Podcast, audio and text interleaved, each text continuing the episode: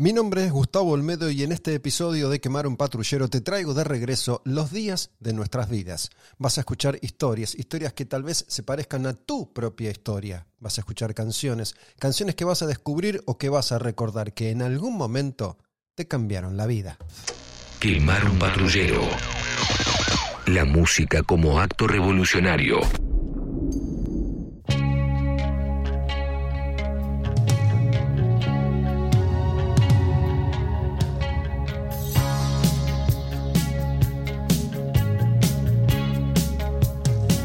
Linda forma de comenzar. Roxy Music. More than this.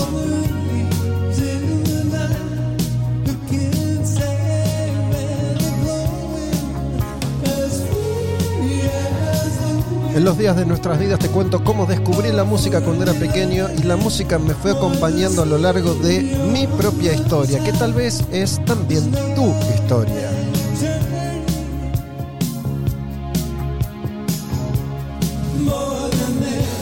More Than This. Roxy Music. En el comienzo de este episodio de Quemar un Patrullero.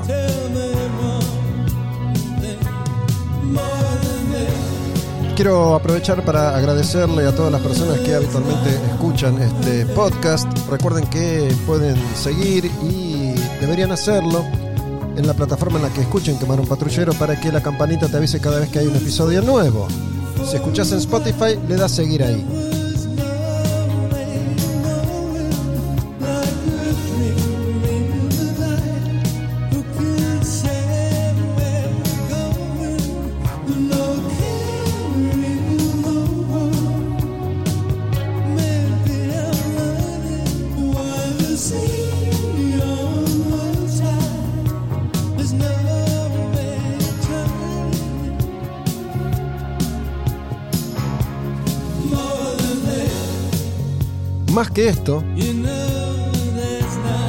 Así se llama esta canción, y estamos comenzando un nuevo capítulo.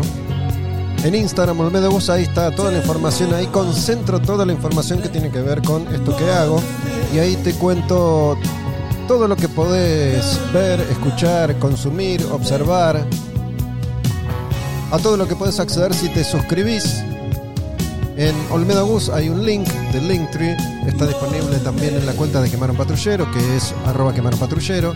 Si vas a ese link, te aparecen las opciones. Podés suscribirte desde Argentina con Mercado Pago a través de débito automático, con dinero de Mercado Pago, con tarjeta de débito o con tarjeta de crédito. Si estás en algún otro lugar del mundo, puedes hacerlo por PayPal. En ese mismo link está esa opción. Si te suscribís a Quemar un Patrullero accedes a un montón de contenido exclusivo. Por ejemplo, los textos de la cuenta de Instagram para suscriptores Olmedo Gus Textos. Accedes a todas las entrevistas que hago con todos los artistas que invito en YouTube, un canal que está solamente disponible para las personas que se suscriben y accedes también a un canal exclusivo en Telegram. Esa plataforma que les da tanto miedo es una plataforma igual que cualquier otra con sus costos y beneficios. En esa plataforma te vas a encontrar con mucho contenido que no está disponible en otras. Por ejemplo, dos sagas que vengo desarrollando. Una se llama Matar al Gigante, ahí converso con compañeros, compañeras, colegas, periodistas. Y otra que se llama La máquina de ser feliz, conversaciones con el Doc Dayanov, psiquiatra. Claro que me gustaría poder ofrecerles todo esto en un solo lugar que les quede cómodo, pero ¿saben qué? Al menos, hasta ahora, ese lugar no existe.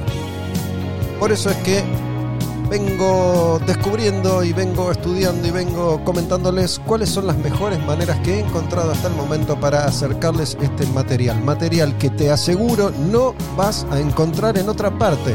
No está. Si sos de esas personas que por eso conforman con contenido mediocre porque es gratis, bueno, es una decisión. Claro que sí, son lo suficientemente libres como para poder hacer eso. Sin embargo, yo te digo que ahí no está la verdad, ahí no está la realidad, ahí no está la felicidad, mucho menos la tuya. More Than This, primera canción de Roxy Music. Esta es otra canción clásica de esa época de Roxy Music y se llama Avalon.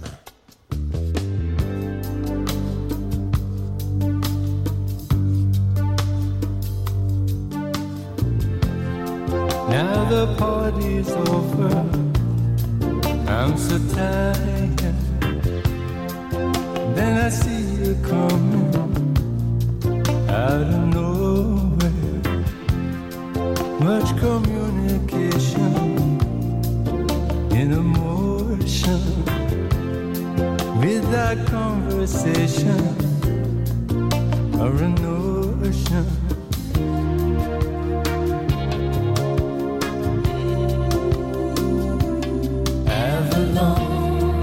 Mientras escucho Roxy, Roxy Music y me tomo un té de jengibre con eh, limón, tal vez noten que mi voz no es la de siempre, pues alergia, resfrío, la época del otoño.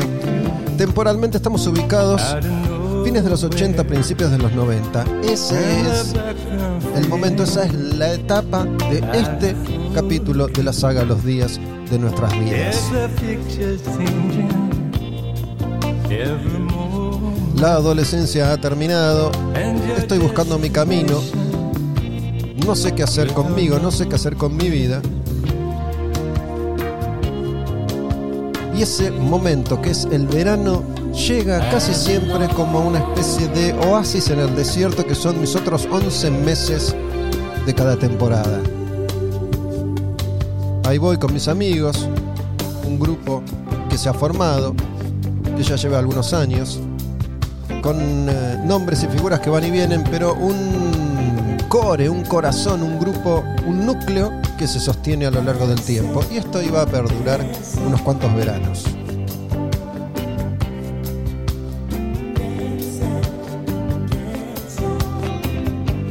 Ya hacía un par de años que había terminado el colegio, por lo tanto había podido dejarme crecer el pelo, que en esa época era algo que simbolizaba un acto de rebeldía entre los varones. Los varones que querían tener onda, entre comillas, teníamos el pelo largo, a pesar de los inconvenientes. No te dejaban entrar en los boliches, te rebotaban en la puerta de las discos. Sí, vengo de una época en la que no podías ir a una disco con el pelo largo y muchas veces tenías que ir con zapatos, no podías usar zapatillas. Una época en la que sonaban estas canciones y estamos en una etapa en la que la música se oscurece un poco, sigue teniendo el encanto pop de antes, pero ya no es tan feliz ese pop. A partir de lo que artistas como The Cure fueron introduciendo en eh, la música mainstream, las bandas se fueron corriendo hacia un costado más oscuro. Incluso esas bandas que desde el under eran mucho más dark que Duran Duran, también iban a lograr en esta época cierto reconocimiento y es cuando iban a grabar sus mayores hits que iremos escuchando a lo largo de este episodio. Antes de meterme de lleno en la historia y la continuación de la saga Los días de nuestras vidas, quiero contarles una historia que me acaba de suceder y tiene que ver con los encuentros que a veces suceden entre ustedes y yo, que son las personas que escuchan, y yo que soy el que crea este contenido. Suele suceder casi siempre en el ámbito que frecuento, que es el ámbito de los conciertos, de los shows en vivo, especialmente y particularmente en lugares chiquitos, que son los que frecuento ahora mucho más seguido, lugares como Stramer, como Niceto, como La Trastienda, como Tangente, como Vortex, a veces algún que otro Luna Park o Movistar Arena, pero no me han visto en estadios desde hace años. Se va Avalon y viene un temón. Habíamos escuchado en un episodio anterior de esta saga la canción Love is the Drug, pero en la versión de Grace Jones. Esta es la original y es de Roxy Music, es la última de ellos. Disfrutémosla un poquito, ya vuelvo.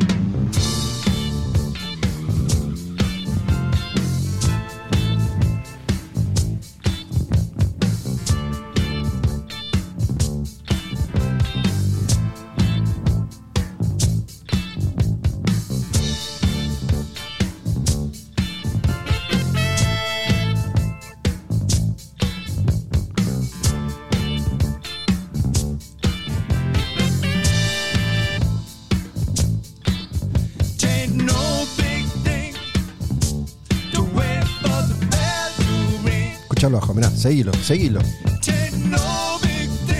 Hace de cuenta que sos Brian Ferry. Tenés mucha onda, estás muy bien vestido y podés cantar así.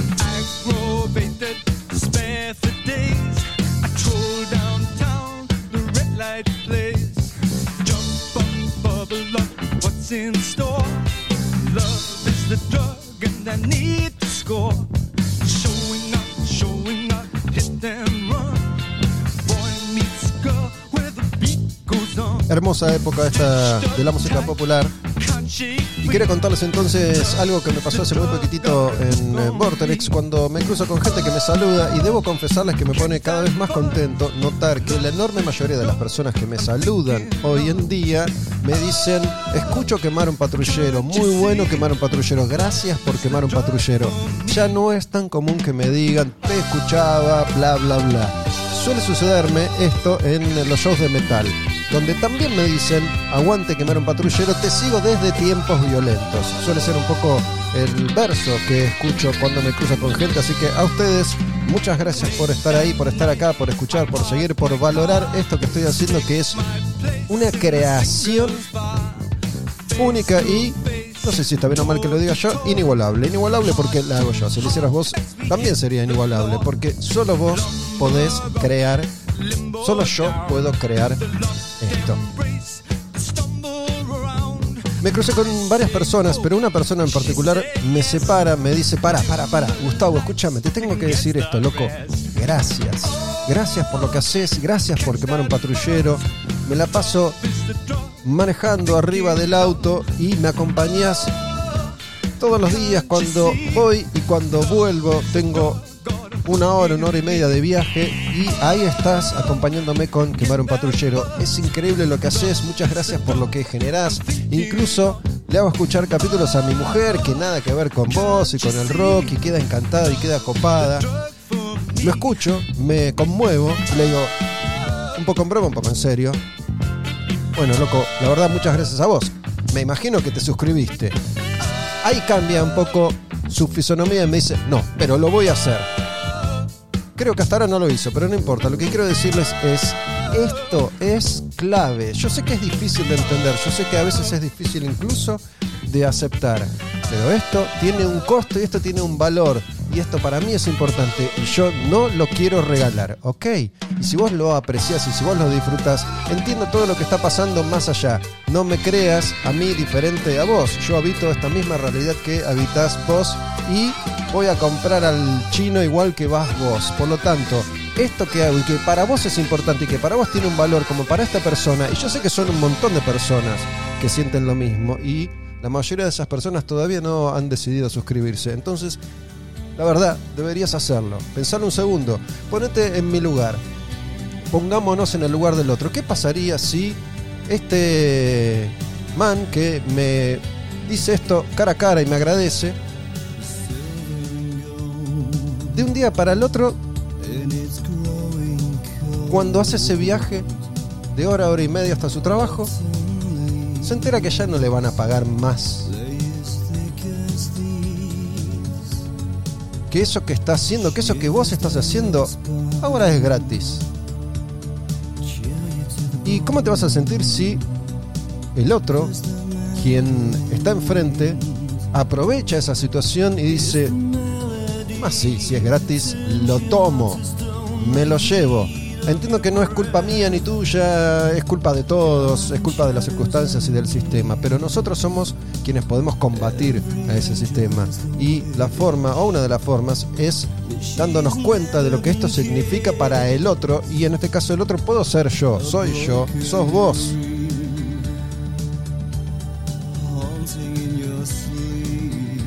Como esta alegoría que utilicé hace un tiempo cuando dije, a mí me enfermaba la música, me encantaba la música, me apasionaba la música y quería escuchar mucha música y quería tener todos los discos, pero no podía tener todos los discos. Entonces, cuando juntaba unos mangos, decidía qué disco me iba a comprar. No podía comprarlos todos, pero en ese acto de amor se ponían en funcionamiento los hilos que manejan los destinos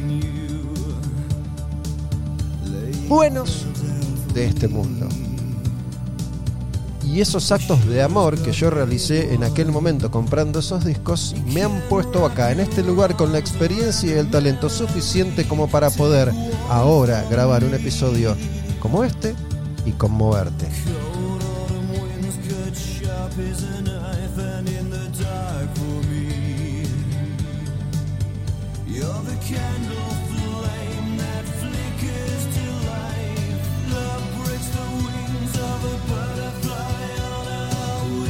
Esta es una de esas bandas mucho más dark y mucho más oscuras que lograron acceder al mainstream en esta época, uno de los clásicos de la movida gótica británica The Mission, Butterfly on a Wheel.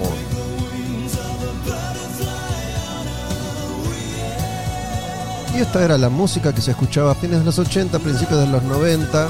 Sonaban las radios, podías verla en la tele y la escuchabas en los discos cuando salía. Yo era un pendejo que salía y cuando iba a Mar del Plata salíamos todas las noches. Y estas eran las canciones que una y otra vez escuchábamos. Cada noche en Sobremonte escuchábamos todas estas canciones.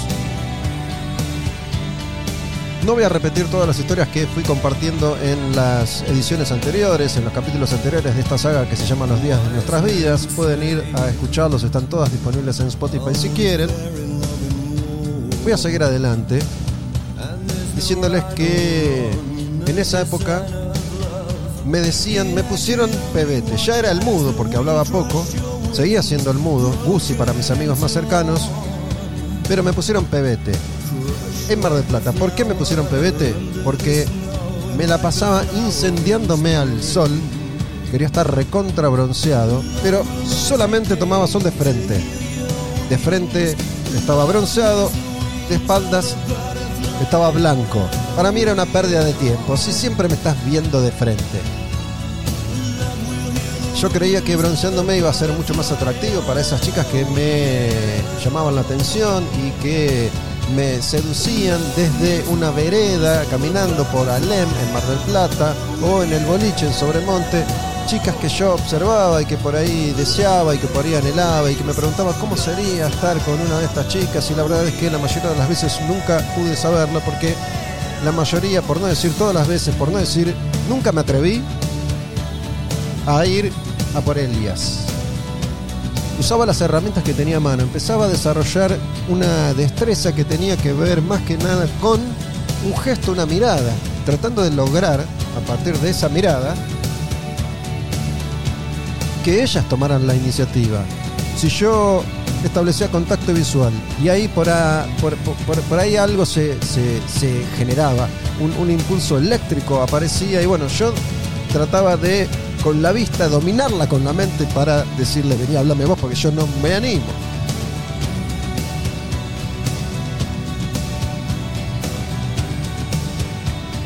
Y resulta que en una de esas tantísimas noches, caminando por Alem,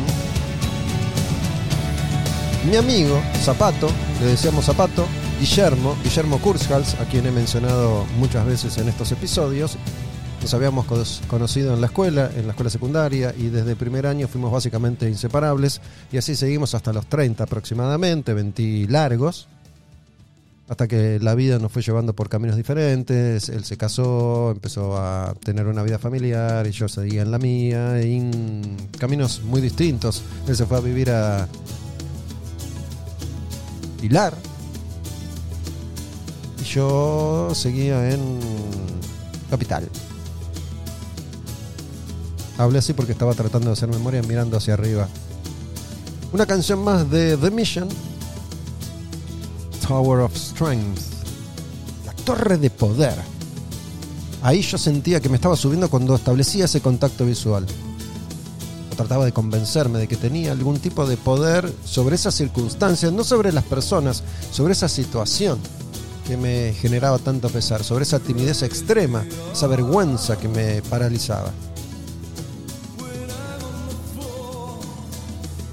Mi amigo entonces, Guillermo, no era ningún galán, pero era divertido, simpático, y resulta que en una de esas caminatas, todas las noches se hacía lo mismo, ¿no? Uno se levantaba tipo 3 de la tarde, íbamos a la playa, caíamos a las 4, nos quedábamos hasta las 8, ahí comíamos una hamburguesa con papas fritas, tomábamos licuados, cervezas, aquellos que tomaban cerveza, yo aún no tomaba cerveza, volvíamos, nos duchábamos, íbamos a comer y después íbamos a hacer calle Alem. En, ese, en esa época era Alem. Ahí se concentraba toda la juventud que estaba pasando sus veranos en Mar del Plata. Estacionabas donde podías y te parabas en algún lugar. Nosotros elegíamos siempre un, un point particular. frente a nosotros, donde estaban esos autos estacionados sobre los que nos apoyábamos, había un fichín y metíamos algunos fichines cada tanto. Y después hacías como una caminata. Iba para acá, iba para allá, iba para acá, iba para allá. Los autos pasaban muy lentamente, había mucho tráfico, mucho tránsito. Estaban los autos pisteros, la música que atronaba desde los parlantes. Una zona muy transitada, muy ruidosa, llena, llena, llena en verano de jóvenes. Veíamos pasar a las chicas que iban y venían. Y bueno, desde ahí estaban todas las camionetas 4x4 lleno de chicas que estaban haciendo promociones de los boliches, los lugares, los eventos. Y una noche en particular, Guillermo se pone a hablar con dos chicas. Yo no estaba presente en ese momento. Hablando con esas dos chicas, en un momento me encuentro, me encara y me dice, ¿conocí dos chicas? ¿Vamos a Sobremonte? Conozco a las dos chicas. Y le digo, vamos, pero ¿cómo vamos a ir? No sé si conoces Mar del Plata, pero Alem de Sobremonte, que está, estaba, porque ya no existe, en Constitución, que es la avenida que transitas cuando llegás a Mar del Plata. Llegás a Mar del Plata, está la rotonda, en esa rotonda hay una Habana, girás a la izquierda y esa es Constitución. Ahí está Gap todavía, por ejemplo, y ahí estaban la mayoría de los boliches de aquella época. La mayoría de esos boliches eran boliches más, más populares, que mm, no me acuerdo, no sé qué música pasaban entonces, pero vendría a ser cumbia, ponele. No, no me consta, pero ponele que era cumbia. Y ahí estaba Sobremonte. En Sobremonte se pasaba esta música, la que estamos escuchando ahora.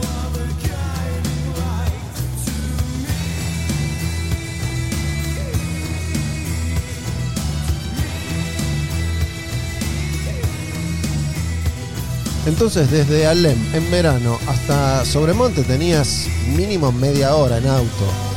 ¿no? Yendo por la costa hasta Constitución, de ahí a la izquierda, estacionar donde podías y tratar de ingresar a Sobremonte.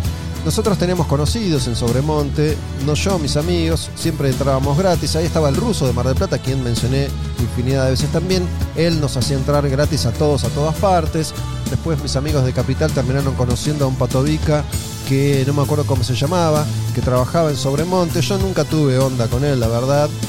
Tampoco era bueno para establecer ese tipo de vínculos. Me hubiera gustado ser su amigo para poder ir cuando se me diera la gana y entrar gratis, pero no, no pasó, no sucedió. A pesar de que con... ¿Cómo se llamaba? Era gigante, no me acuerdo. Muchas veces lo invitábamos a comer al departamento del Gallego, por ejemplo. El Gallego, otro de mis amigos de ese grupo, que tenía departamento en Mar del Plata. Muchas veces he parado en ese departamento con él y otros amigos, con su hermano y muchas veces su mamá, que nos cocinaba a todos todos los días y la pasaba como el orto porque le habíamos invadido el departamento. Este Patovica había ido algunas veces a comer a lo del gallego y ahí habíamos tenido una especie de vínculo, pero después yo iba a la puerta de Sobremonte y él fingía demencia. Entonces, justamente el gallego, que estaba ahí en Alem, igual que todos mis amigos, no me acuerdo si él se ofrece o si yo le pido, me presta su auto para ir a Sobremonte los cuatro. Guillermo, las dos chicas y yo. El gallego en un buen gesto me dice toma el auto, me presta el auto. Yo apenas se manejaba en esa época, tenía registro, pero no sabía manejar muy bien porque en mi casa nunca había habido auto. Mi papá tenía auto, pero no vivía conmigo, por lo tanto yo no sabía manejar muy bien y no había tenido muchas experiencias. Para, estoy diciendo boludeces. Casi me engaño a mí mismo. Yo no sabía manejar. Guillermo manejó. Yo no sabía manejar. ¿Qué estoy diciendo? No tenía registro todavía. Empecé a hacer cuentas. Yo saqué registro recién cuando me disponía a viajar a Estados Unidos, porque mi idea era manejar allá, entonces necesitaba un registro y eso todavía no había sucedido, iba a pasar unos años más tarde. Así que Guillermo es quien iba a manejar el auto del gallego que me lo prestaba a mí. El gallego me conocía más a mí, también conocía a Zapato, pero me lo presta a mí y me dice, todo bien, llévate el auto, anda, diviértanse, vayan a Sobremonte, pero a las 3 tráeme el auto. Olvídate, llego a las 3 estoy acá.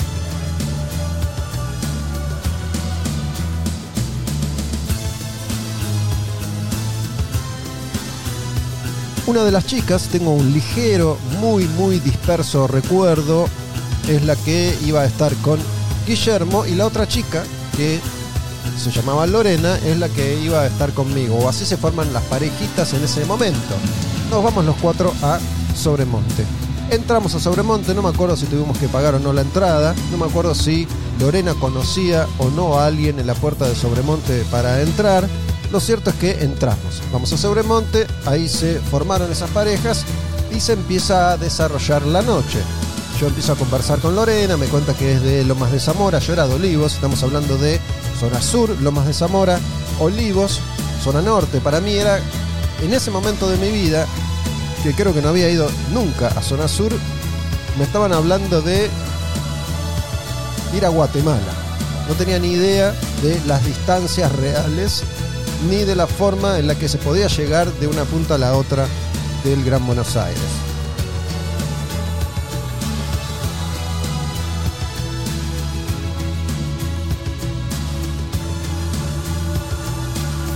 Tower of Strength, The Mission, tema largo, no sé si se dieron cuenta, pero 8 minutos clava esta canción y ahora vienen un par más, pero de otro disco, los temas más conocidos de The Mission, los hits, los clásicos, para el final antes de pasar a otra banda. Esta se llama Dios ya no cree en mí. Se llama Wasteland y tiene todos los elementos clásicos de aquel sonido dark pero pop, oscuro pero hitero. Y se había puesto de moda la estética, duró un rato. Ya había pasado de Cure con el sobre todo negro del abuelo, el pelo pintado con jabón, los ojos delineados. Yo no llegué a tener esa onda. Para esta época ya se había puesto un poco un poco más cheto y estaban de moda marcas como Mango, Motoroil, Chevignon. Y la estética del momento tomaba un poco lo que el rock proponía entonces. Depeche Mode, esa cosa oscura, el negro combinado con el blanco. Y mi guardarropas iba por ese lado. A pesar de que yo seguía escuchando heavy metal, nunca dejé de hacerlo. Escuchaba muchísimo heavy metal. Estéticamente nunca fui heavy metal. Nunca usé cuero, nunca usé tachas, nunca usé cinturones. De hecho, lo hice 23 años después, pero nunca tuve el look metal de los 80, nunca respondí a ese estereotipo. Por eso no, para, para los modelos que se habían armado en aquel entonces, yo no respondía al estándar del metalero típico. Yo tenía pelo rubio, largo, bronceado como pebete y usaba ropa cheta, blanca y negra.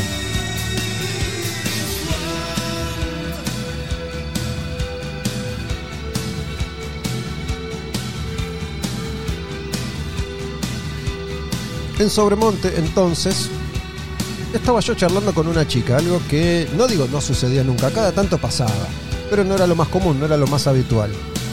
Y resulta que Lorena era muy simpática, por suerte. A mí siempre me fue mejor con las chicas simpáticas porque se genera algo ahí un tanto más picante y explosivo, más allá de que ahora obviamente ya aprendí, ya sé cómo se hace esto, pero en, en aquel entonces no, no lo sabía. Y siempre me llevé mejor con chicas simpáticas. Me acuerdo que estuvimos conversando bastante con Lorena, nos gustamos, nos besamos. Y así fueron pasando las horas, cada tanto me cruzaba con Guillermo, con mi amigo, que no había tenido la misma suerte, no, no hubo tanta onda en la otra pareja, creo que no pasó nada, de hecho creo no, no pasó nada. Y yo estaba copado con Lorena. No me acuerdo bien, obviamente, de qué hablamos, seguramente nos pudimos contar parte de nuestras vidas o lo que se conversaba entonces. Sobremonte era chiquito todavía, no se había expandido, no había no se había transformado en una mega disco donde coexistían varias discos, varias pistas, varios lugares distintos. Estaba Sobremonte, estaba el Divino, estaba Coyote, pero esto iba a pasar unos años más tarde. Este era el Sobremonte original, entre comillas. No sé si era el original o no, pero era más chiquito, era Sobremonte. Tenía un patio, jardín muy lindo. En estos casos siempre es eh, bueno contar con un espacio al aire libre para poder ventilarse cada tanto. Había unas cuantas barras, obviamente.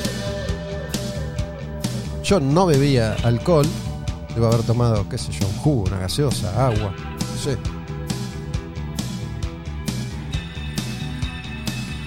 Lo cierto es que con Lorena nos gustamos. Esto debe haber sido qué año, me gustaría ser exacto, pero la verdad es que no lo recuerdo exactamente. Ponele que 89. 88. Más o menos. Por ahí.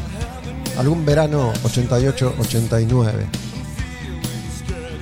Tal vez 90, pero no, no me acuerdo exactamente. Yo todavía estaba yendo a la facultad, a la Fundación de Altos Estudios, donde estudiaba publicidad. Así que estamos ahí. Si no es 89 es 90, si no es 90 es 88, pero más o menos por ahí. Yo me juego a un 89-90. Digo para situarnos bien en el contexto. Me quedaban, nos quedaban unos días de vacaciones y ese vínculo fue creciendo. Volví a verla, a Lorena, si bien no compartimos playa, muchas veces yo pasaba por el departamento que su familia tenía sobre Avenida Colón, a unas cuantas cuadras de la costa, no muchas, igual, 4 o 5.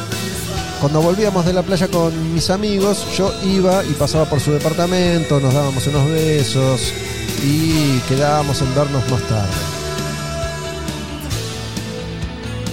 Salimos algunas veces más, volvimos a ir a Sobremonte, me fue contando más de su vida. Recuerdo algo que me quedó grabado y es que a ella le gustaba mucho la música de los Doors. Obviamente debemos haber hablado algo de música, yo seguro le conté que me gustaba el heavy metal.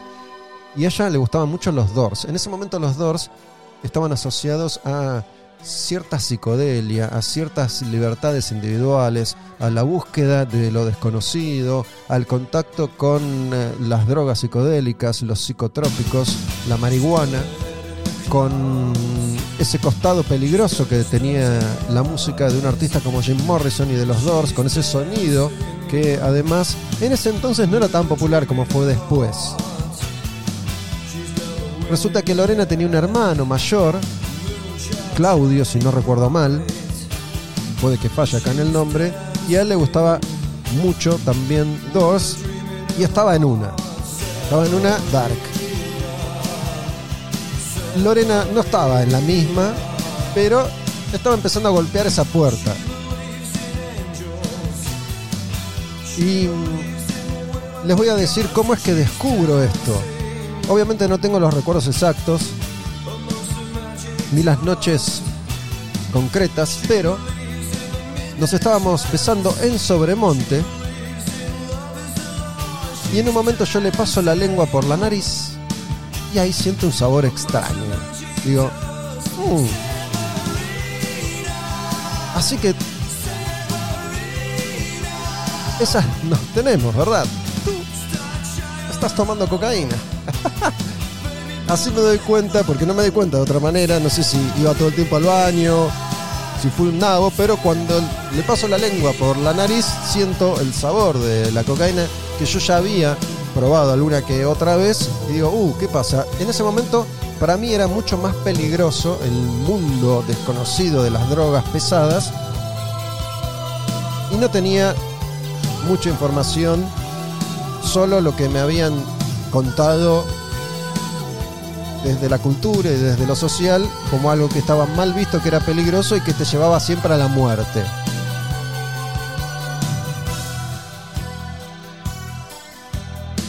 Entonces yo como que apenas la conocía, pero me preocupé. Sin embargo, no tenía razones para preocuparme demasiado. No era algo muy importante en la vida de ella y de hecho iba a dejar de, de coquetear con el consumo porque la verdad es que no consumía asiduamente. No fue un problema, yo me asusté y dije, tengo que salvarla, esta chica, ¿no? Esos roles que asumimos cuando somos inexpertos, inmaduros, ignorantes. Actué sin experiencia, básicamente, con buenas intenciones, pero seguramente no de la mejor manera. No es que la agredí ni nada, para que quede claro, pero me, me preocupé, me asusté. Sentí que la tenía que salvar. No pasó a mayores, esto quedó básicamente ahí, en un recuerdo, pero es algo que yo tengo asociado a ese momento, esa noche en Sobremonte y la música de los Doors.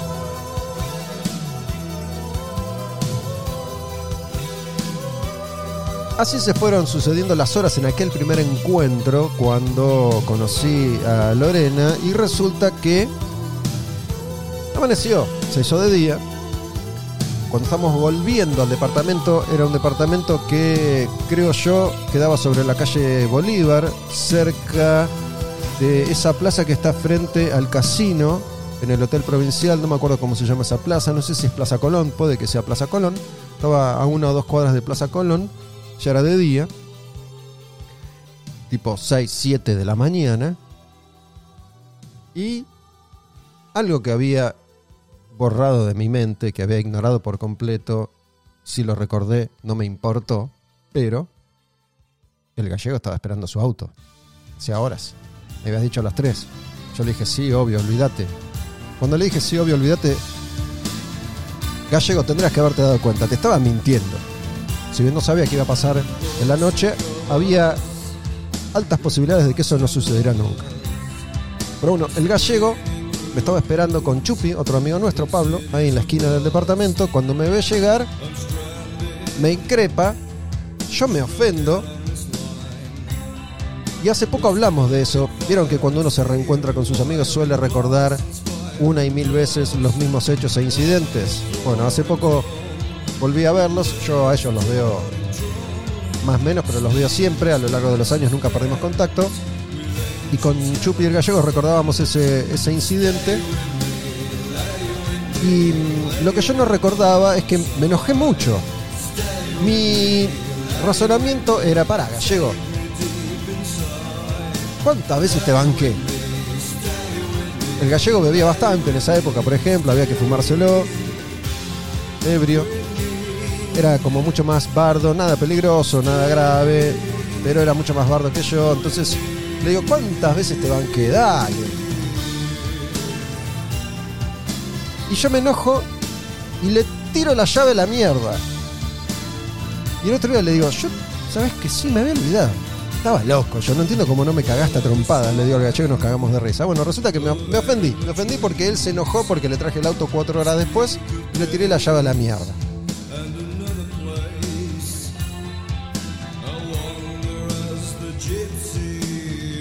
Claro que nos fuimos a dormir y al día siguiente aquí no ha pasado nada, tan amigos como siempre.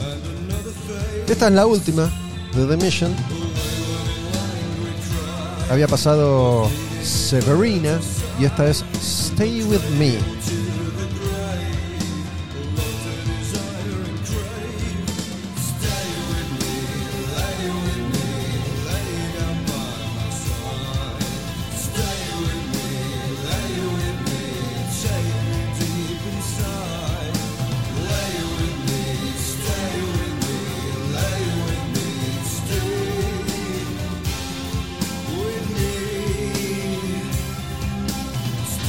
La próxima banda sigue por estos andariveles, pero al toque oscuro le pone, en vez de pop, rock.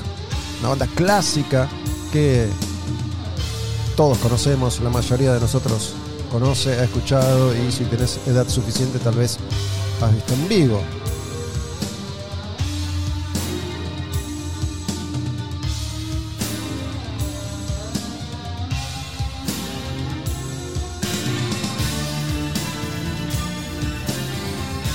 Esta es la última de The Mission, la música de este episodio de Quemar un Patrullero, la saga Los Días de Nuestras Vidas, cuando vengo a compartirte un poco las experiencias, los recuerdos vinculados y asociados con esta música, la música que sonaba entonces. Repito, estamos ubicados fines de los 80, principios de los 90.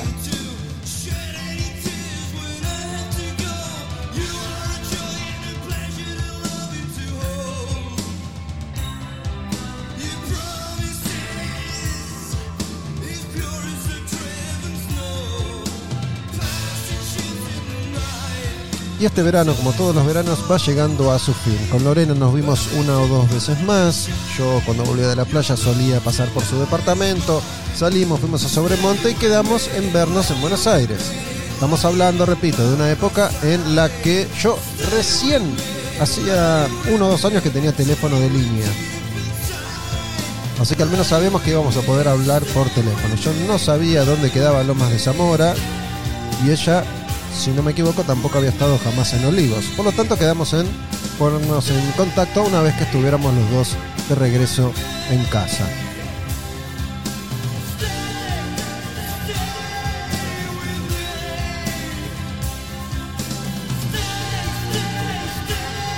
se va The Mission, Stay With Me y empieza a sonar esta banda que se llama The Cult. Este disco que es Love, la transición entre sus orígenes mucho más dark y el rock and roll que iba a llegar poco después con Electric y Sonic Temple.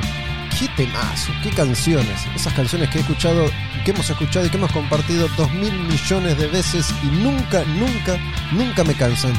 Ibas a bailar y sonaba Rain.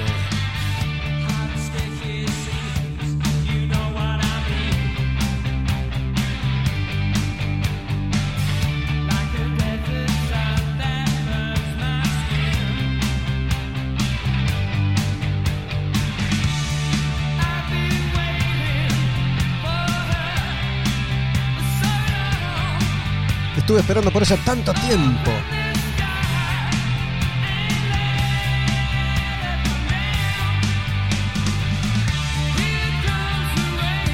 Aquí viene la lluvia Rain the Cult. Estamos hablando de un momento en el que Ian Asbury, sin lugar a dudas, competía por el podio al rockero más sexy del universo. Pocos podían con Ian Asbury en la época de Love, de Electric, de Dreamtime, de Sonic Temple, la edad dorada de The Cult. El morocho con ese pelo negro y su eterno compañero, el guitarrista Billy Duffy, bien rubio, ese contraste espectacular, la cara, la imagen de The Cult en aquella época y en todas las épocas en esta también. Ian Asbury con ese pelo, con ese look indio, indígena, con esas camisas blancas, esos pantalones negros, esas botas y esos pases, esos pasos de baile, incluso antes que Axel Rose, él tenía unos movimientos sobre el escenario que creo que Axel tomó de ahí, tomó de Ian Asbury y se contorsionaba, era una especie de Jim Morrison con Mick Jagger, con un Axel Rose que todavía no conocíamos. Un prototipo de sex symbol divino Ian Asbury.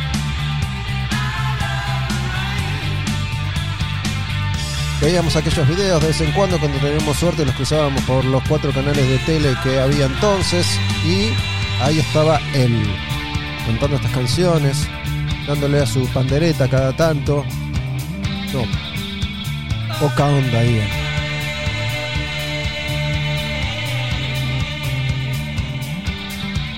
Eventualmente entonces estamos de regreso en casa, yo con mi mamá en Olivos, Lorena con sus padres en Lomas de Zamora. Y hablamos, hablamos por teléfono y quedamos en vernos, quedamos en encontrarnos.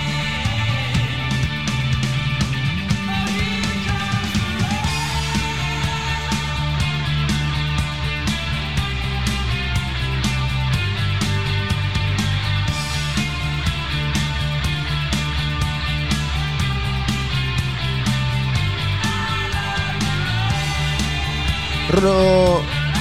Lo, no Lo, Lorena me invita a su casa en Lomas un día que sus padres no iban a estar. Sus hijos habían ido a Mar del Plata de nuevo a ese departamento. Ella estaba sola en casa. Y me invita, me explica cómo llegar.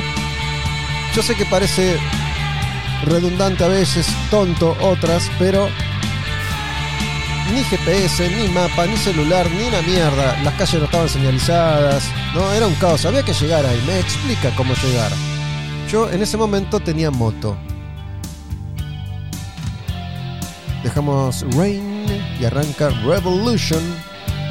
Seguimos con el disco Love, The Cult. Los días de nuestras vidas. La saga de quemar un patrullero.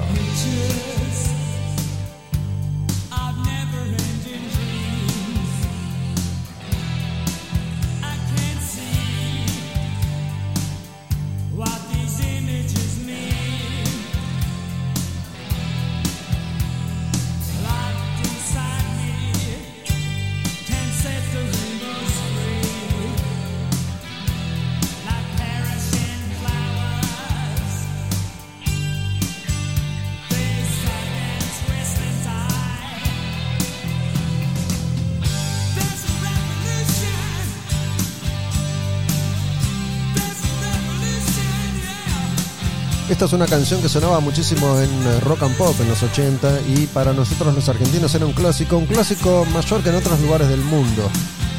Íbamos a pedir por esta canción cuando la banda vino a tocar por primera vez en River y, créanlo o no, llenó ese estadio. Año 1991, si no me equivoco. De hecho, fui con Lorena a ese show. Pero no nos anticipemos, no nos adelantemos en la historia. Lorena me explica cómo llegar entonces a su casa. Tenía que ir. Yo tenía una moto, tenía una Kawasaki grande, divina, una LTD 750, época en la que no se usaba casco, la policía no te pedía casco. Sí tenía registro. Entonces me dice, mira, puedes ir por General Paz, Camino Negro, ya me dio miedo, Camino Negro, que todavía se conoce como Camino Negro, pero ya no es negro y es un camino de verdad. En aquel entonces era un lugar eh, peligroso. Entonces me dice, puedes ir por General Paz Camino Negro, por atrás, digamos, o puedes ir por el centro, 9 de julio, cruzas el puente Pueyrredón y agarras Pavón Irigoyen. Se llama Hipólito Irigoyen, creo que es Hipólito, ese Irigoyen, y era Pavón, la vieja Pavón. Y le das derecho hasta Lomas. Ok, bueno, más o menos me ubico entonces, llegar hasta la 9 de julio y al final sabía, después será un misterio.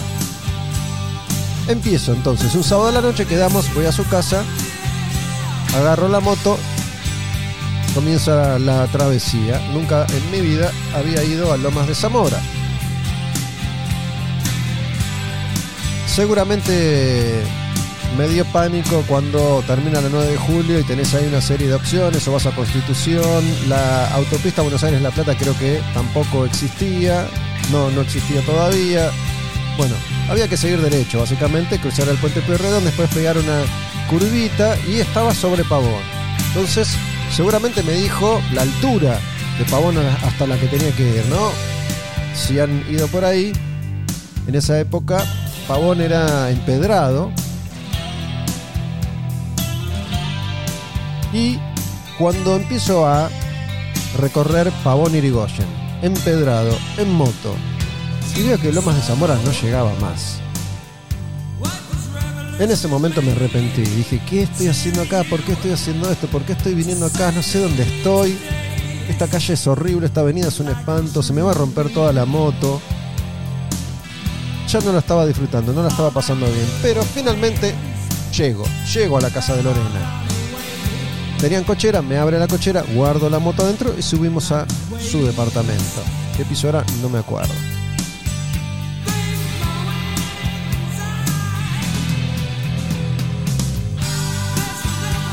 Lorena y yo no habíamos tenido relaciones sexuales en Mar del Plata. No habíamos garchado todavía. Y es más, esa noche tampoco. Besos, arrumacos y toqueteos, pero no recuerdo si debido a mi inexperiencia o a su negativa, no hubo sexo. Y yo me fui esa noche, de madrugada, con una decisión ya tomada. Y la decisión fue, yo acá no vuelvo nunca más. Ni en pedo vengo hasta acá otra vez. Y nunca más volví durante todo ese año. No me acuerdo, seguramente volvimos a hablar alguna que otra vez, pero yo no tenía ninguna intención de volver a hacer todo ese viaje otra vez. El tiempo pasó, los meses transcurrieron y voy a esperar a que llegue la próxima y última canción de The Cult. Se va Revolution, empieza a sonar la última de Love, se llama She Sells Sanctuary.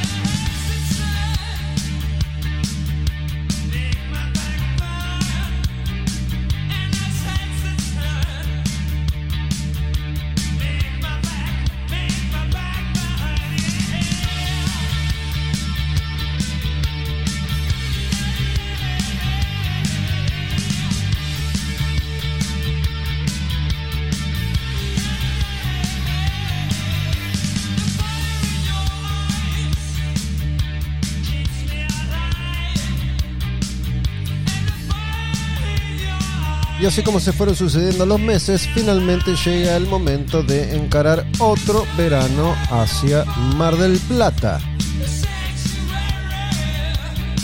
Y hacia allá vamos. Esta vez no viene Guillermo, no viene Zapato.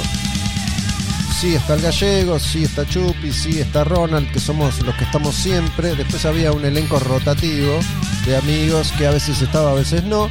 Pero nosotros cuatro estábamos siempre, el gallego, Chupi, Ronald y yo. En esta oportunidad entonces, Chupi había alquilado, Chupi es Pablo, Pablo Chupi, había alquilado un departamento, no me acuerdo bien en qué calle, y yo me sumo, le digo, che, ¿me puedo colar ahí en tu depto? Sí, dale, venite, me voy a pasar unos días ahí con él. Entonces los dos estamos en ese departamento. El gallego estaba en el suyo con su familia. Ronald también tenía un departamento familiar en eh, Mar del Plata, así que estábamos los cuatro ahí ubicados y habituados. Y la recorrida es básicamente siempre la misma, esta que expliqué antes. Ir tarde a la playa, estar toda la tarde. Íbamos en esa época a las playas del sur cuando todavía no se habían popularizado. La caseta pasando el faro, pero entrábamos por la playa, por la playa pública, nunca tuvimos una carpa ni nada de eso. De hecho, había muy pocas carpas, había muy poca infraestructura en las playas del sur en aquel entonces. Estaban recién empezando a ponerse de moda y lo que tenía la caseta era un barcito que se llamaba Abracadabra Hermoso sobre un médano que daba ahí a la playa, al mar, alucinante y era regenteado por surferos marplatenses, tenían toda la onda, escuchabas rey, escuchabas música, tomabas cerveza, comías hamburguesas, papas fritas, licuado. Yo tomaba licuado tras licuado. Se fue The Cold y estamos en otro clásico de la época, otra versión de una banda pop, punk, dark. Love and Rockets. Ball of Confusion.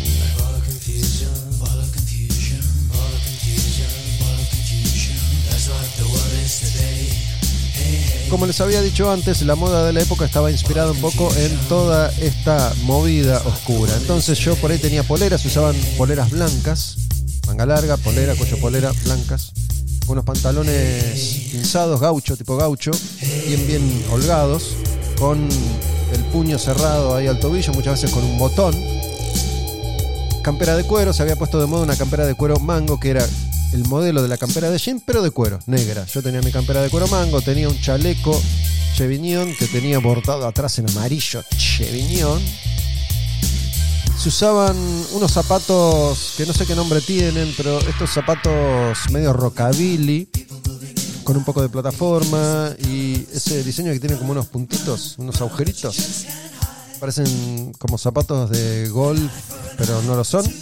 También se usaban las chinitas, las eh, alpargatitas chinas. Si eran las chinas, mejor. Había, cuando se ponen de moda, cada marca de ropa tenía sus chinas, pero si tenías las chinas chinas, mejor. Era incomodísimo. Imagínate pasar toda la noche en eso. Tenían una suela de medio centímetro de un plástico marrón, unas alpargatas de mierda, pero se pusieron de moda. Así iba vestido yo por la vida en aquel entonces. Eh, vete otra vez, sol, sol, sol de frente, no importa la hora. No había conciencia de el sol, ni el cáncer de piel, ni la capa de ozono, eso ni se hablaba todavía.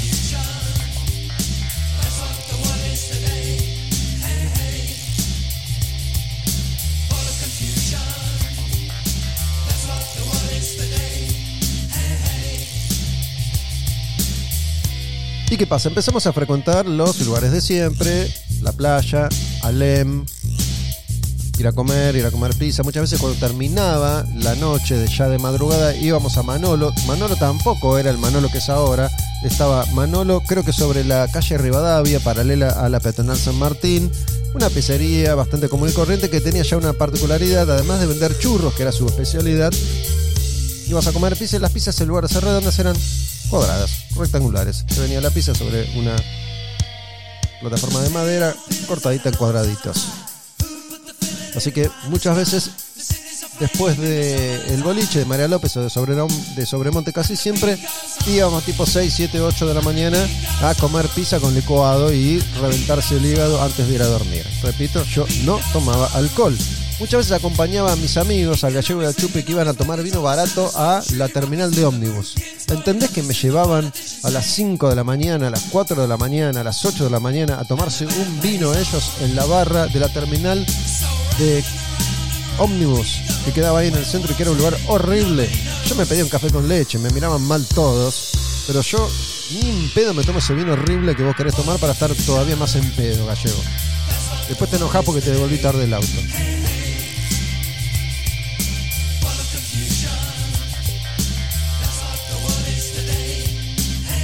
Seguramente fue en Alem que una noche, como cualquier otra noche, me cruzo con Lorena. Lorena, la del año pasado, Lorena la que no volví a ver, Lorena con la que no hablé más, Lorena a la que dije no quiero volver a ver, no porque no me guste ella, sino porque no quiero volver a Loma de Zamora. No hubo conversación, ni en pedo se habló de nada, ni loco le dije nada. Las, las- las relaciones ni sé cómo se terminaban. Un día uno desaparecía y fingía demencia y listo.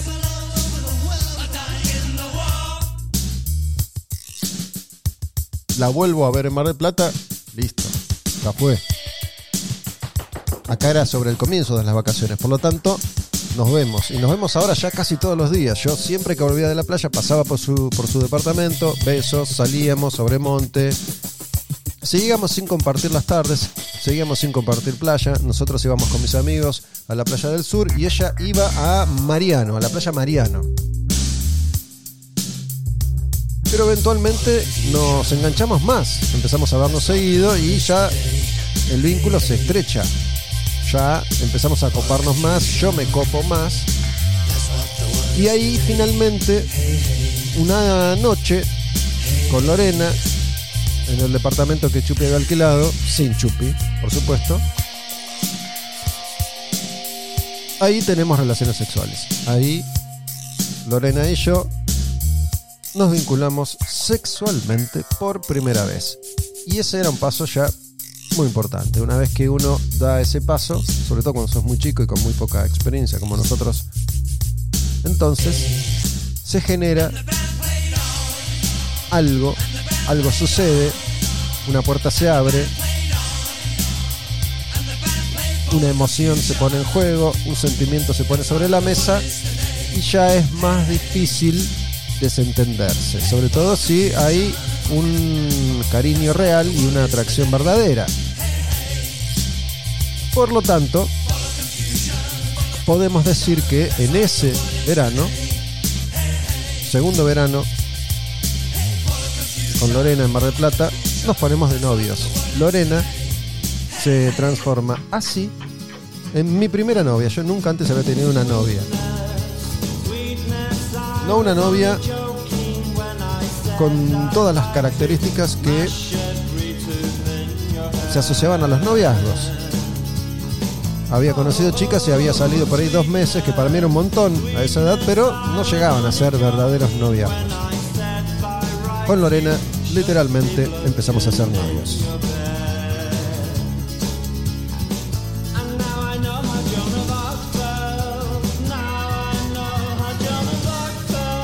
Estas canciones que estamos escuchando, sobre todo por los Confusion, recién de Love and Rockets, y esta que es Big Mouth Strikes Again de The Smiths, sonaban todas las putas noches en todas partes. A cualquier boliche que fueras en Buenos Aires, fines de los 80, principios de los 90, todas las noches ibas a escuchar una o varias veces estas canciones. The Smiths, Big Mouth. Strikes again.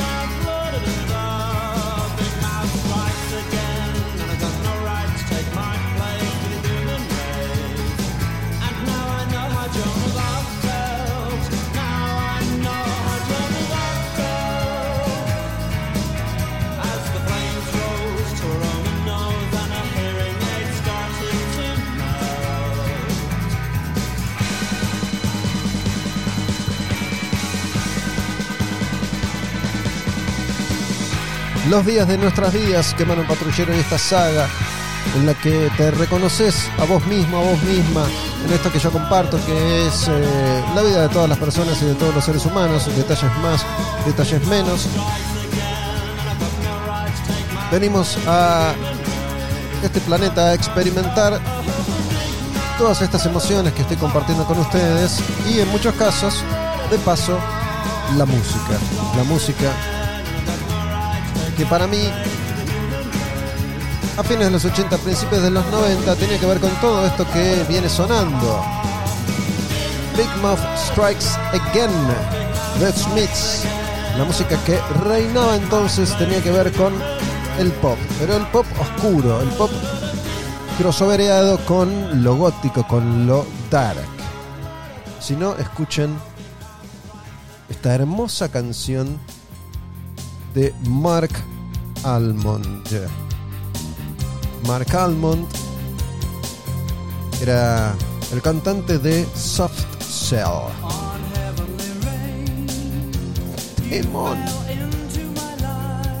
Escuchen, mira, escuchen.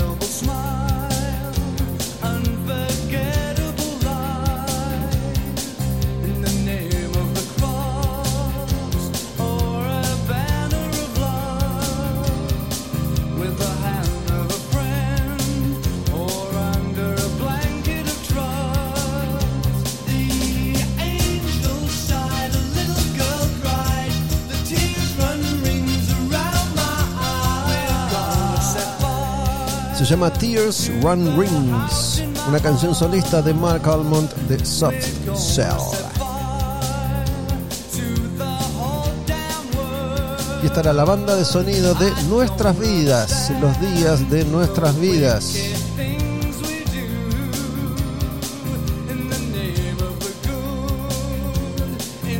Mientras uno soñaba y fantaseaba, se sumergía y se escondía en esos sitios oscuros, recónditos, misteriosos, atractivos. Las discos, los boliches. Todo esto pasaba, todo esto sucedía y se ponían en juego tantas aventuras que eran importantes para los seres humanos. Las primeras experiencias en muchos aspectos, tal vez con el alcohol y las drogas, tal vez con el amor y los besos, tal vez con el baile, el sonido, tal vez con la libertad y alejarse de la casa de mamá y de papá, de mamá o de papá,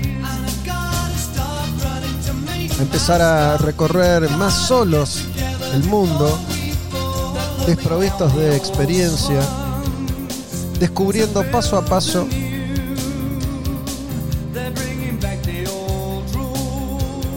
algo nuevo, incierto, desconocido.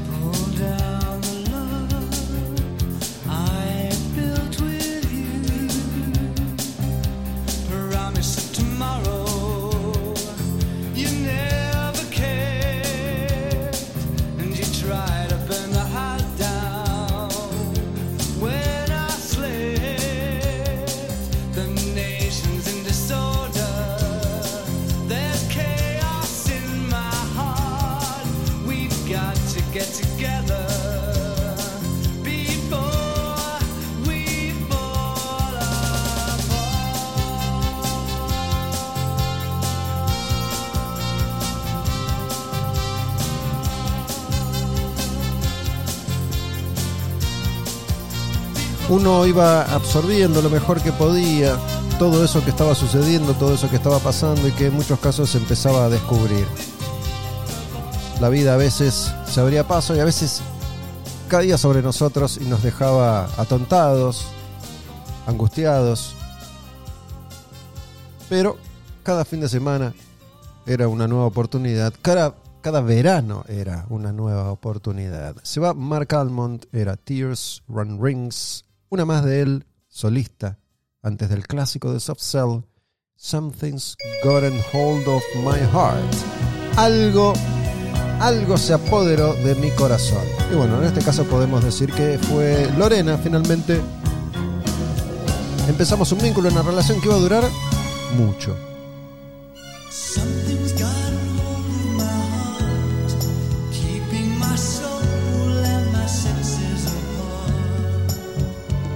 Esto se hizo mucho más estrecho y cercano en Mar del Plata, por lo tanto ya no pude apelar a el pánico que sentí un año antes cuando fui en moto a su casa.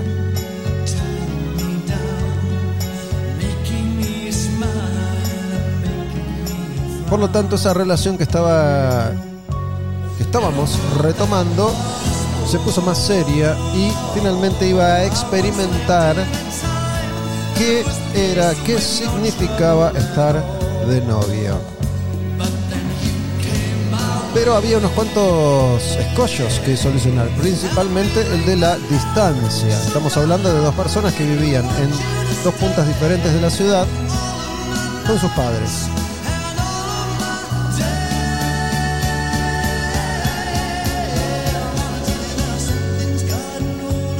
Debemos decir, no sé qué opinará ella, con quien no tengo contacto hace unos 25 años, 30 casi. Pero debemos decir que nuestras familias nos apoyaron. La verdad es que no recuerdo exactamente cómo fue tomando forma una rutina que fue la siguiente. En algún momento, cuando la cosa parece que va en serio, teniendo en cuenta que vivíamos tan lejos, llegamos a una especie de acuerdo que es el siguiente. Nos íbamos a ver los fines de semana. Fin de semana por medio, ella iba a venir a mi casa. Fin de semana por medio, yo iba a ir a su casa. Y empieza ahí a jugarse una dinámica y yo empiezo ahí a vivir un montón de situaciones a las que no estaba acostumbrado y me tenía que adaptar. Y lo fui haciendo y fui tomando un montón de decisiones que no tenían exactamente que ver con lo que yo realmente deseaba. Por un lado es cierto, yo me había enganchado y la quería y quería estar con ella y quería compartir con ella, pero por el otro eso tenía un costo muy alto y en ese momento yo no era consciente del costo tan alto que estaba pagando por tener una relación con una chica siendo muy jóvenes los dos, ventinada, viviendo en Lomas de Zamora y en Olivos, sin auto, en transporte público, al menos en esa primera etapa. Imagínense, porque la moto yo la tenía, pero no la estaba usando. Esa moto era muy cara de sostener y de mantener. Era una moto 750 Kawasaki LTD. Y yo siendo un niño no podía mantenerla bien, por lo tanto en algún momento dejo de usarla. Y voy a Lomas de Zamora en transporte público.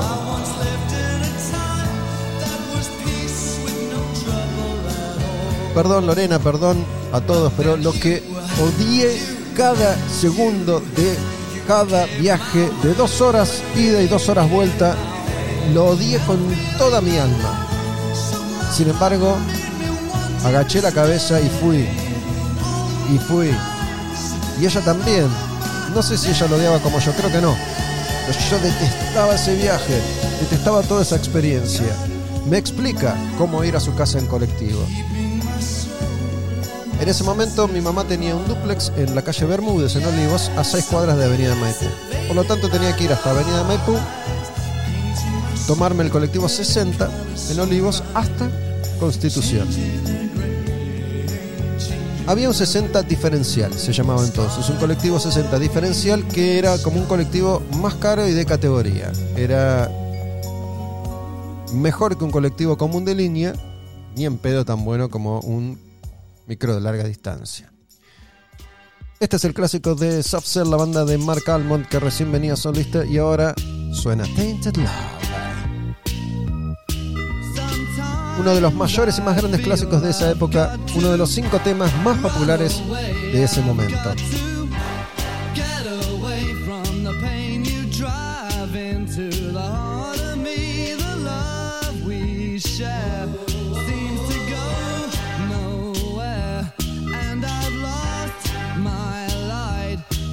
El colectivo diferencial tenía butacas rebatibles más cómodas, aire acondicionado,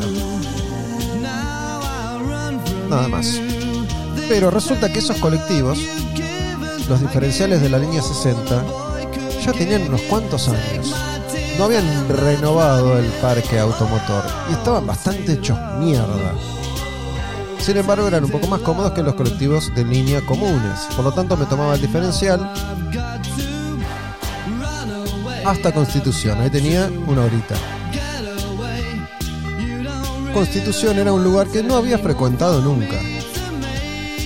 No estaba familiarizado con Constitución, ¿no? Uno de los centros, epicentros neurálgicos del transporte público de la ciudad, donde suceden cosas, donde siempre sucedieron cosas.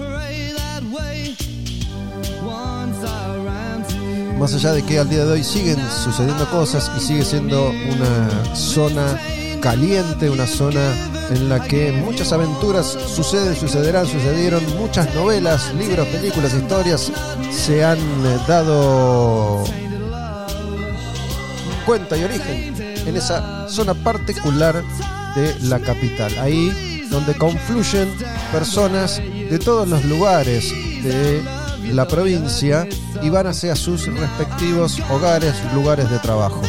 Todo el conurbano llega ahí para trabajar en capital y después vuelve a sus casas para repetir esa rutina una y otra vez. La estación ha sido renovada varias veces. En ese momento era la estación de Constitución un lugar horripilante. No quiero ofender a nadie con esto, ¿sí? Se va Tainted Love y viene, uy, qué buena canción. Esta capaz que la escuchaste y no sabes quiénes son. Capaz que la conoces.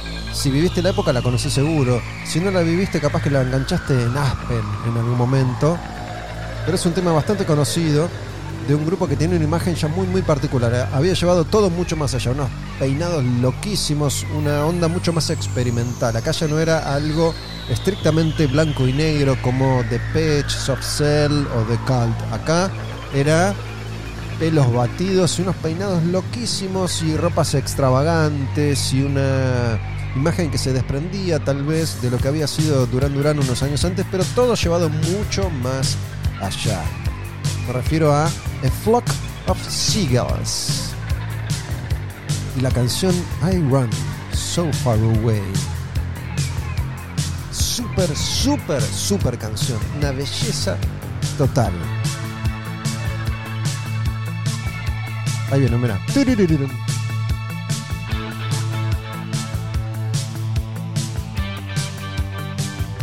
Una cosa bien dark, pero pop. Bien ganchera y hitera, pero oscura anyway. A Flock of Seagulls. Muchas de esas bandas que tuvieron su momento de gloria en esta época y nunca más, pero sus clásicos son imperecederos. Tarararán.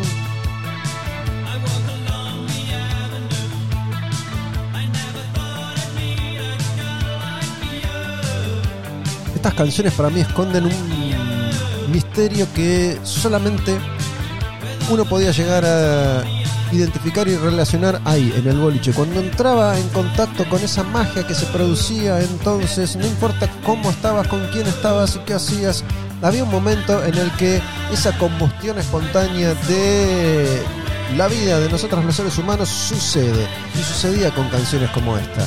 Yo me abstraía de mí mismo y esto estaba sonando. Pensé que no me drogaba porque si me hubiera drogado la hubiera flasheado muchísimo más, pero no.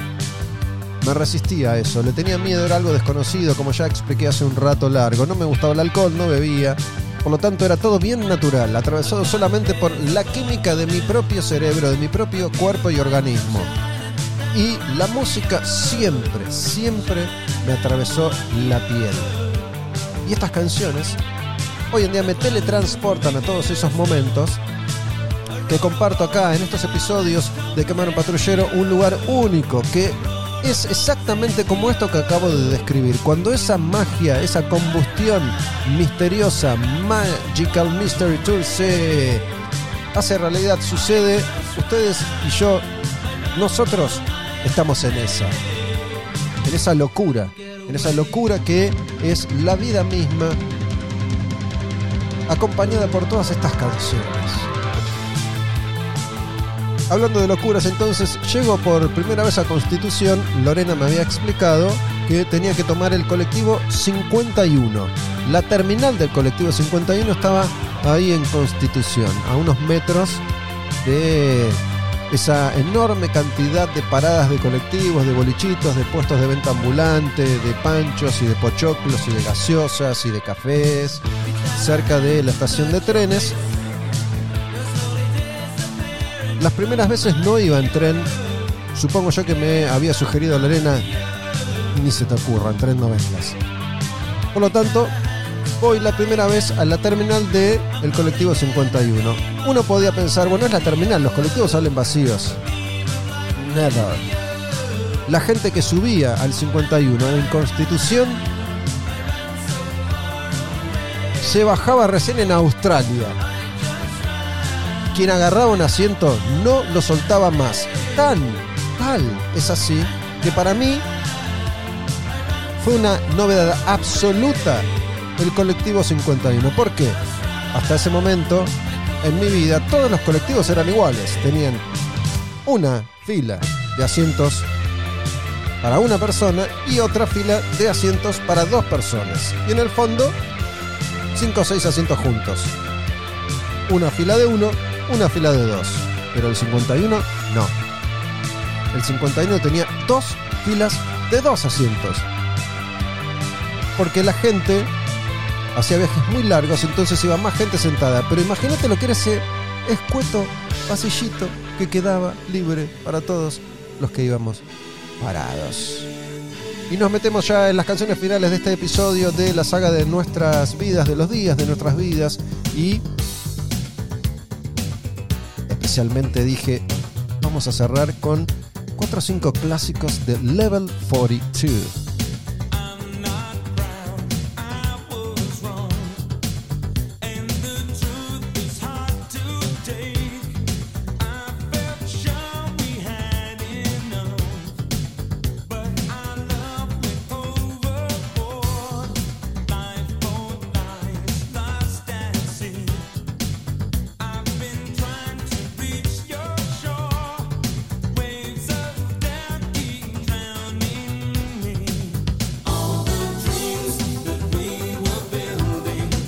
Lessons in Love. Level 42.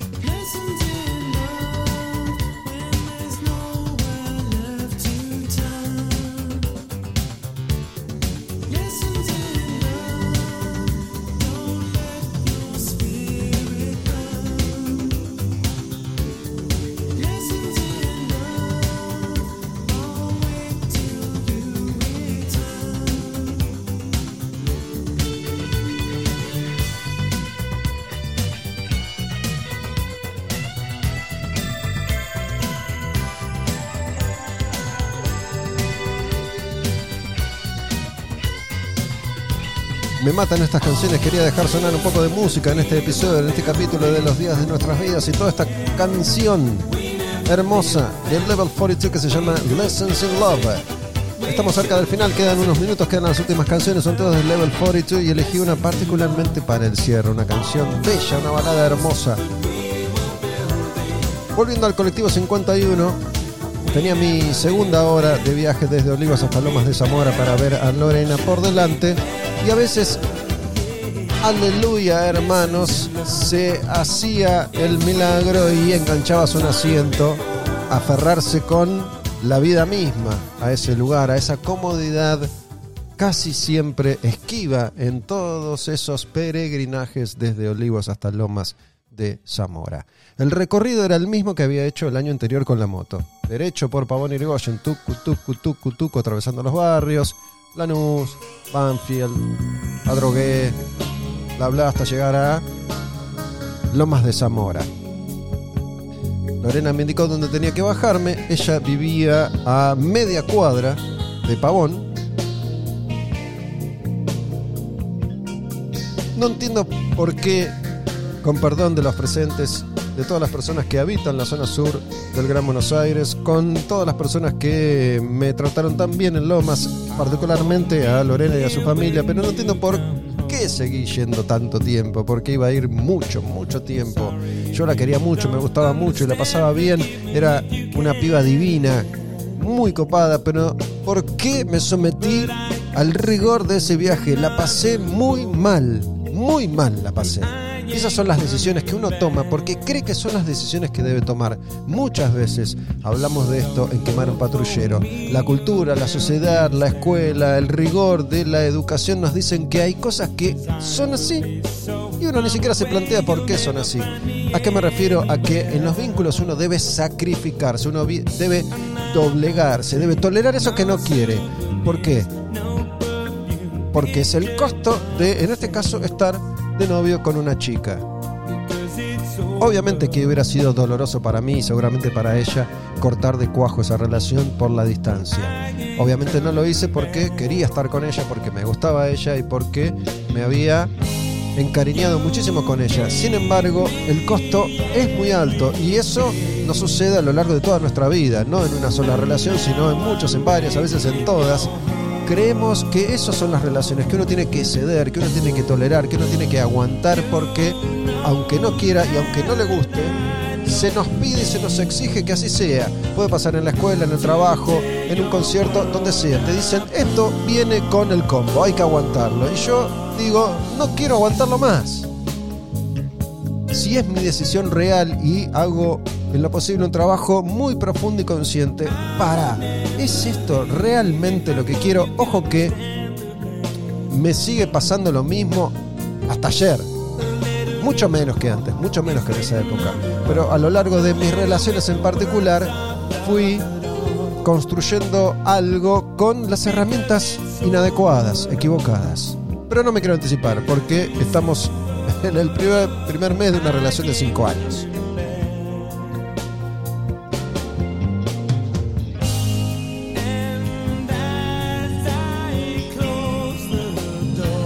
It's Over. Se llama esta canción Level 42. Me acuerdo que volví a ir a la casa de Lorena la primera vez que nos reencontramos después del reencuentro, cuando ella estaba sola nuevamente, porque repito, su familia tenía un departamento en Mar del Plata y pasaban gran parte del verano ahí en la costa. Entonces, vuelvo a ir a su casa un fin de semana, seguramente un sábado, un viernes a la noche. Ya habíamos garchado en Mar del Plata, por lo tanto, eso sabíamos que iba a suceder y mm, me acuerdo fue un fin de semana bastante particular. Los primeros encuentros en esos términos tenían que ver también con la más absoluta inexperiencia de mi parte. Había tenido unos escasos encuentros, ella también. No sabíamos demasiado. Y uno era más un... Voy a caer en un lugar común en la descripción, pero para que se entienda fácilmente, era, éramos más como unos conejitos. ¿no?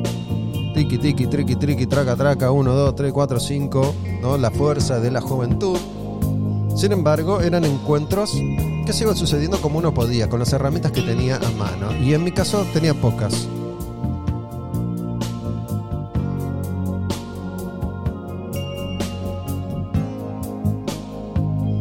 Generalmente tiene que ver también, por supuesto, con la química entre dos personas, porque cuando esa química sucede es como la canción que escribí recién y que describí recién, y es como ese encuentro que existe entre quienes escuchan y consumen Quemar un Patrullero y logran conectar, porque ahí la química sucede y hay un encuentro mágico. Cuando ese encuentro es mágico, ya no hay nada que pueda detenerlo. La experiencia es maravillosa.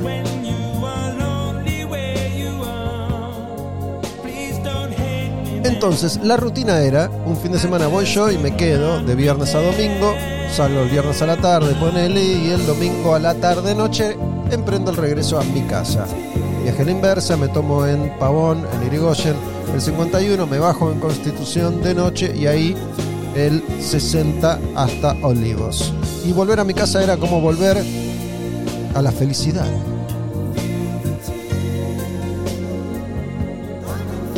Lo bueno era saber que faltaban 15 días para tener que volver a hacer todo ese viaje, encarar nuevamente la Odisea.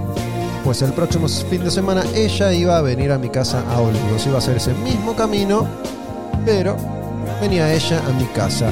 Y había ya dos grandes diferencias entre ir a su casa e ir a mi casa, porque las costumbres familiares eran muy distintas. Lorena vivía en un departamento, en un edificio en Los Más de Zamora, con su mamá, con su papá y con su hermano.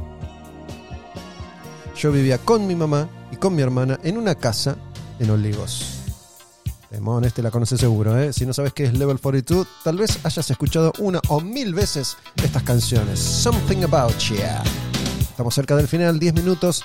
Le quedan, le restan a este nuevo capítulo los días de nuestras vidas, la saga de Quemar un Patrullero, en la que compartimos historias y música, música de historias.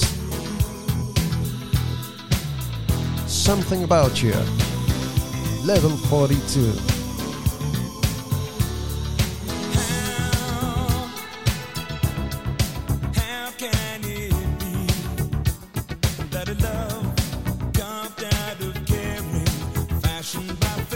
Esos bajos maravillosos de estas canciones de aquella época y esos sonidos modernos entonces y empezar a coquetear con lo que iba a ser la experimentación electrónica de los 80. Life's imperfections, born of the years. y ese talento para construir la canción pop perfecta. Level 42, Something About You.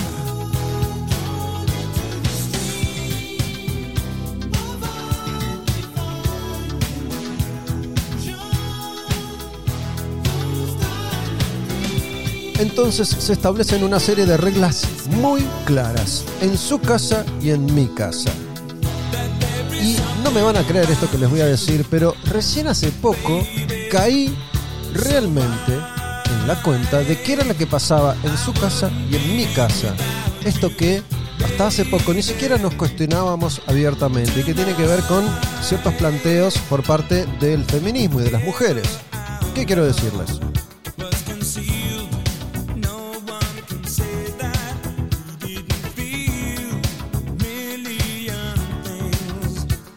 Cuando yo iba a Lomas de Zamora y estaban los padres y estaba el hermano, había una serie de reglas básicas. La más importante de todas. Gustavo no duerme con Lorena en la misma habitación. Gustavo no duerme con Lorena en la misma habitación. ¿Dónde duerme Gustavo? En la cama de Lorena. ¿Dónde duerme Lorena? No sé, donde pueda. Muchas veces en la habitación del hermano si el hermano no estaba. O con el hermano si el hermano estaba. Pero no nos dejaban dormir juntos. Y no es que no nos dejaron dormir juntos cuando la relación comenzó. Nunca nos dejaron dormir juntos mientras duró ese vínculo de 5 años. Nunca los padres, sobre todo el padre, que era quien tomaba esas decisiones, aunque en muchos aspectos en ese hogar la voz dominante la llevaba la madre, una loca divina, el padre era especialmente riguroso con estos aspectos aislados, como por ejemplo Gustavo no va a dormir con Lorena jamás en su casa, en la misma habitación cuando ellos estén presentes. ¿Por qué digo que hace poco estaba recordando esto en una charla de amigos?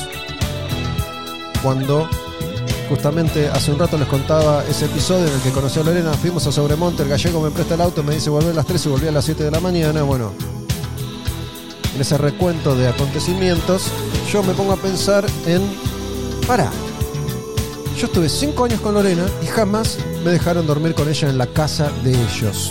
Sin embargo, el hermano que tuvo una relación con una chica que se llamaba, se llama, no sé, Andrea, de muchos años, sí podía dormir con la novia en su habitación en la casa de los padres. En ese momento nunca se me ocurrió pensar como el hermano era hombre, podía dormir con la novia los dos solos y seguramente garchar con toda la familia presente, pero como Lorena era mujer, no podía dormir conmigo nunca. ¿Quedó claro? Lo repito, el hermano, hombre, podía dormir con la novia solos en la habitación de él y seguramente garchar. Lorena, mujer, la hermana de él, no podía dormir conmigo, no pudo dormir nunca conmigo. Nunca dormimos juntos en su casa mientras sus padres estuvieran presentes. Estamos llegando al final, Running in the Family, otro super clásico de Level 42. Pero mi mamá no era así, por lo tanto, las costumbres en mi casa eran diferentes. Por lo tanto, para mí, mi casa era un oasis en todo sentido. No tenía que hacer ese mega viaje que era una tortura para mí. Y además, dormía con Lorena en mi habitación. Mi vieja jamás impuso esas condiciones. Desde la primera vez que Lorena se quedó en mi casa, dormimos juntos en mi habitación. Y no solo eso, cuando estábamos en Olivos, en mi casa era mucho más divertido porque salíamos con mis amigos. Salíamos con el gallego y Andrea, que era su novia y ahora es su mujer, la madre de sus hijos. Salíamos con Guillermo y Viviana, que era entonces su novia y ahora es la mujer y la madre de sus hijas. Salíamos los seis, salíamos, hacíamos cosas. Cuando estábamos allá en Lomas de Zamora, no existía ese grupo de amigos. Ella, Lorena, se adapta y se une a mi grupo de amigos y nos transformamos en un gran grupo de amigos. Teníamos mucha más actividad cuando estábamos en Olivos con mi mamá durmiendo juntos los dos solos en mi habitación que cuando estábamos en Lomas de Zamora. No podíamos dormir juntos, no había grupo de amigos y no había mucho que hacer. Entonces, me aburría. Así todo dije, es parte de una relación. Hay que aguantar, Gustavo. Aunque la pases como el orto, hay que aguantar.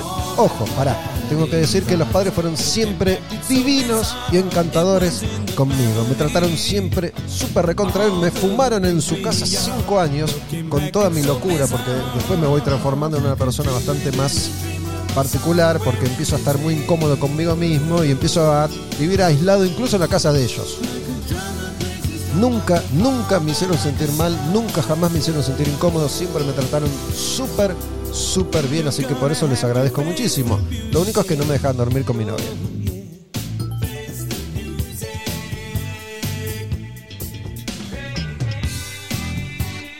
Lo cierto es que con el tiempo fueron apareciendo los autos. Primero Lorena tuvo auto, después yo tuve auto, podíamos ir en auto. Igual el viaje en auto era también una travesía, tra- recorrerse toda la General Paz y Camino Negro. Ya en auto nos atrevíamos. Bueno, no me quiero anticipar a otra parte de la historia para un próximo capítulo, tal vez. Pero la verdad es que en mi casa estábamos mejor, nos sentíamos mejores, éramos más libres, nos divertíamos más. Pero ella no quería venir siempre a mi casa. También le gustaba estar en la suya. Este ha sido un nuevo capítulo, un nuevo episodio de la saga Los días de nuestras vidas. Finalmente Gustavo se pone de novio por primera vez en su vida con Lorena de Lomas de Zamora. Veremos qué nos depara el destino en Quemar un Patrullero, veremos qué es lo que viene a continuación, pero por ahora les digo, vamos a cerrar con una del Level 42, que es una belleza total y creo que para bajar después de la intensidad que me parece tuvo este episodio, al menos para mí, me dicen ustedes, Olmedo Bus me escriben, me cuentan, ¿qué les pareció este Los días de nuestras vidas? Sé que es una de sus sagas y uno de sus condimentos favoritos de quemar patrullero. Living Me Now.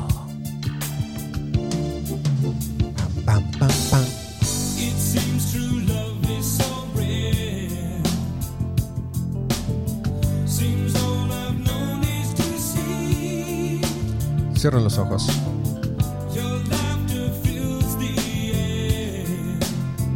Concéntrense en la línea de abajo.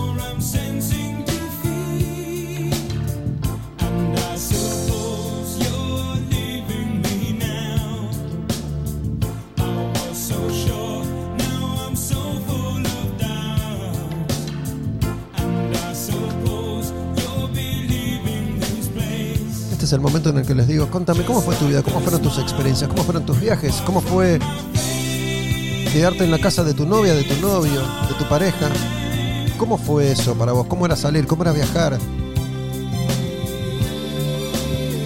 ¿Qué música escuchabas? ¿Qué música sonaba? ¿Compartiste esto conmigo? ¿Sos una generación posterior y compartiste otra música? ¿Cómo era el aprendizaje? ¿Cómo era el descubrimiento? ¿Qué pensabas y qué sentías del sexo, de las drogas, de coger, de la experiencia, de la inexperiencia, de constitución, del viaje de los colectivos, de los trenes?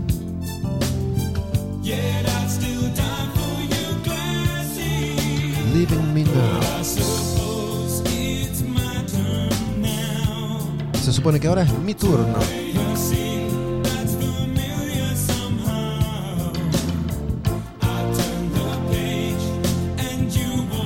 Ojalá que la. Ojalá que la magia haya sucedido, ojalá que la magia se haya hecho realidad y que hayas podido conectar varias veces a lo largo de este episodio. Estos son los capítulos que la gente a veces selecciona especialmente. Tengo un viaje largo, me clavo un quemar un patrullero los días de nuestras vidas. Esa persona que en el comienzo de este capítulo me dijo, loco, gracias, no sabes lo que significa para mí quemar un patrullero. Los días de nuestras vidas me acompaña. Eso me pasó a mí. Lo que vos decís me pasaba a mí. Si eso sucedió, si eso te está pasando ahora, pensalo, capaz. Puedes ir a mi cuenta en Instagram, Olmedo Bus. Hay un link en azul que si tocas te abre una serie de opciones. Una de esas opciones dice suscribirte a Quemar un Patrullero por Mercado Pago. Otra de esas opciones, si no habitas suelo patrio, dice suscribirte a Quemar un Patrullero por PayPal.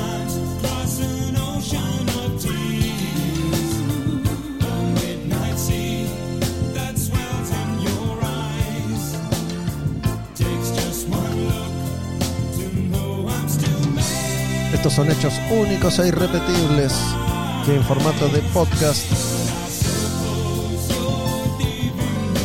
Como si yo fuera Cupido y disparo una flecha que se clava en tu corazón. Sobre todo en capítulos como este, capítulos en los que hablo mucho sobre el amor. Sus costados buenos, maravillosos, hermosos y sus costados no tan buenos, no tan maravillosos, no tan hermosos. Y la música seleccionada, canciones de Roxy Music, The Mission, The Cult, Love and Rockets, The Smiths, Mark Almond, Soft Cell, A Flock of Seagulls y el cierre con Level 42 y la magia de esta canción última se llama Living Me Now. Hasta la próxima. Mi nombre es Gustavo Olmedo. Esto fue Quemar un patrullero.